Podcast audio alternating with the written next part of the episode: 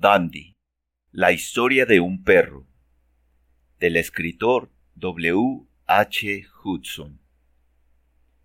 Era un perro cruzado, y se suponía que tenía sangre de un Dandy Diamond, de ahí su nombre. Un animal desgarbado, con un áspero pelaje velludo de color gris azulado y blanco en el cuello, y de patas toscas. Parecía un perro Sussex Spaniel, con las patas reducidas a la mitad de su tamaño normal. Cuando yo lo conocí, se estaba haciendo viejo, se estaba quedando sordo y perdiendo visión.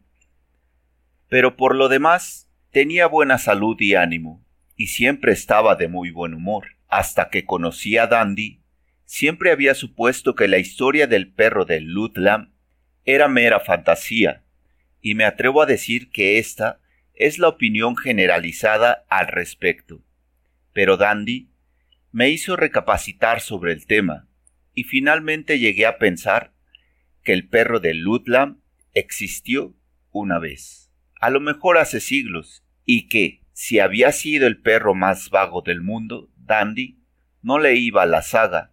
Es verdad que no apoyaba la cabeza contra la pared para ladrar, exhibía su holgazanería de otras formas, Ladraba a menudo, aunque nunca a extraños. Daba la bienvenida a todos los visitantes, incluso al recaudador de impuestos, agitando la cola y sonriendo. Se pasaba gran parte del tiempo en la amplia cocina, en la que tenía un sofá para dormir, y cuando los dos gatos de la casa querían descansar, durante una hora se hacían un nubillo sobre uno de los velludos costados de Dandy, prefiriendo esta cama a un cojín o a la alfombra. Para él, eran como una caliente manta que le cubría, y era una especie de sociedad de socorros mutuos. Después de dormir, durante una hora, Dandy salía a dar un corto paseo hasta la cercana vía pública, donde tropezaba con la gente, agitaba su cola para todo el mundo y luego volvía. Salía seis u ocho o más veces al día. Y como las puertas y las vallas estaban cerradas y tenía predisposición a la vagancia, le costaba mucho salir y entrar.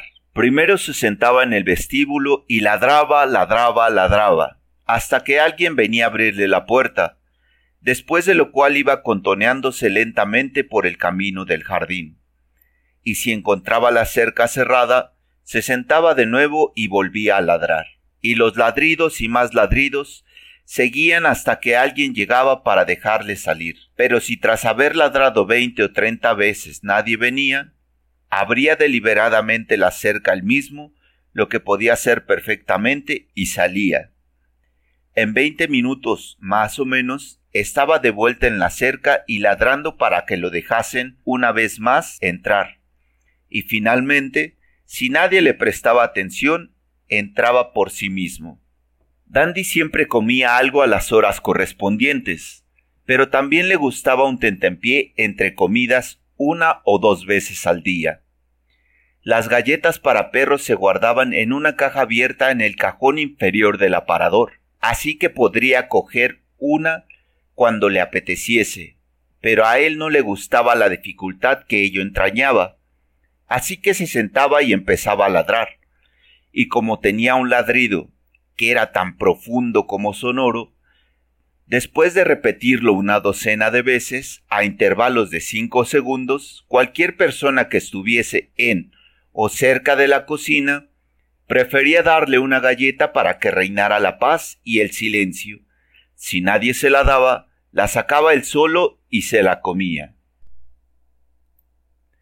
Entonces ocurrió que durante el último año de la guerra, las galletas para perro, como muchos otros artículos de comida para hombres y animales, escasearon y finalmente desaparecieron. En cualquier caso, esto es lo que ocurrió en la ciudad de Dandy.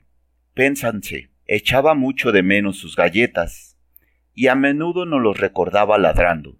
Entonces, por miedo a que nosotros pensásemos que ladraba por otra cosa, iba y olía y golpeaba la caja vacía. A lo mejor pensaba que todo se debía a que aquellos de la casa que salían todas las mañanas a hacer la compra habían caído en el hábito de volver sin las galletas para perro en la canasta. Un día, durante el último invierno de escasez y ansiedad, fui a la cocina y me encontré con el suelo lleno de fragmentos de la caja de galletas de Dandy. El mismo Dandy lo había hecho. Había sacado la caja de su sitio hasta el centro de la habitación y luego, deliberadamente, se había puesto a morderla y a romperla en trocitos y a esparcirlos. Se le cogió justo cuando terminaba el trabajo, y la amable persona que lo sorprendió sugirió que la razón de que rompiese de esa forma la caja era que al morderla en trocitos obtenía cierto sabor a galletas. Mi propia teoría era que, como la caja estaba allí para guardar galletas y ahora no había, él la veía inútil, por decirlo de alguna forma. Había perdido su función. Y también porque su presencia era un insulto a su inteligencia, una constante tentación a parecer un idiota por ir a verla media docena de veces al día y encontrarla, como siempre, vacía, por lo que era mejor deshacerse de ella, y sin duda, cuando lo hizo, lo hizo con saña. Dandy, desde la vez que lo vi, era estrictamente absemio, pero en días distantes y pasados le había gustado beber. Según me contaron, si alguien elevaba ante él un vaso de cerveza, movía la cola celebrándolo anticipadamente, y siempre se le ponía un poco de cerveza a la hora de comer.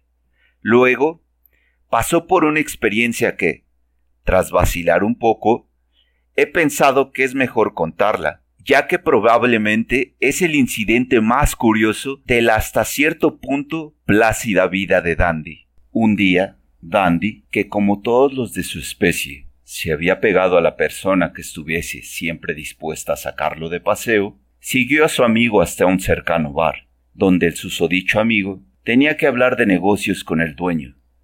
Entraron en la taberna y Dandy, viendo que el asunto iba para largo, se tumbó a dormir un rato. Pero ocurrió que un barril que acababa de ser abierto tenía un tapón que goteaba y el dueño había puesto una palangana en el suelo para recoger lo que se salía. Dandy, al despertarse de su siesta y oír el goteo, se levantó y acercándose a la palangana apagó su sed, después de lo cual volvió a dormirse pero poco después se despertó de nuevo y bebió una segunda vez. En total se levantó y bebió cinco o seis veces. Entonces, habiendo terminado ya la plática sobre negocios, salieron juntos. Pero tan pronto como estuvieron al aire libre, Dandy empezó a mostrar signos de embriaguez. Se iba de lado a lado, chocando contra los que pasaban, y finalmente cayó de la acera a un veloz arroyo que en ese lugar se metía en la cuneta a un lado de la calle. Al salir del agua volvió a andar, intentando mantenerse junto a la pared para salvarse de otra zambullida. La gente lo miraba con curiosidad y se preguntaba ¿qué le pasaría? ¿Le va a dar un ataque a su perro o qué? preguntaban. El amigo de Dandy decía que no lo sabía, algo le ocurría, sin duda, y lo iba a llevar a casa lo antes posible a ver qué era. Cuando por fin llegaron a casa, Dandy se tambaleó hasta el sofá. Consiguió subirse y arrojándose sobre el cojín, inmediatamente se durmió, y durmió sin pausa hasta la mañana siguiente. Entonces se levantó bastante fresco, y parecía haber olvidado todo.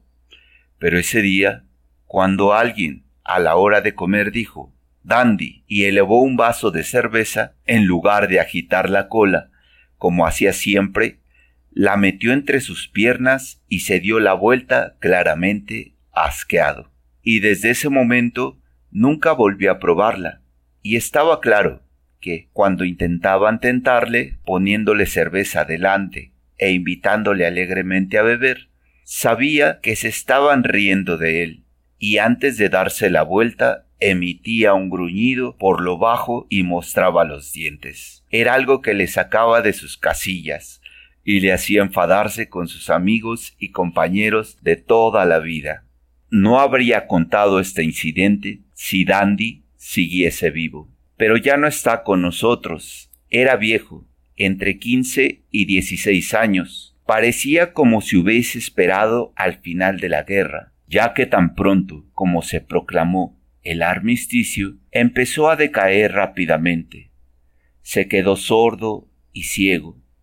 Seguía insistiendo en dar varios paseos al día, ladraba como siempre ante la cerca, y si nadie venía para dejarlo entrar o salir, la abría él solo como antes. Esto ocurrió hasta enero de 1919, cuando algunos de los chicos que conocían volvían a Pénsase y a la casa entonces se instaló en el sofá y supimos que se le acercaba el fin, ya que dormía todo el día y la noche, rehusando la comida. Es una costumbre en este país darle cloroformo a un perro y luego una dosis de estricnina para aliviarlo en su sufrimiento. Pero en este caso no fue necesario, ya que no sufría, nunca emitió ni un gruñido al levantarse o al dormirse y si le ponías una mano encima, te miraba y agitaba la cola solo para decirte que estaba bien. Y en un sueño murió, un caso perfecto de eutanasia, y se le enterró en el amplio jardín junto al segundo manzano.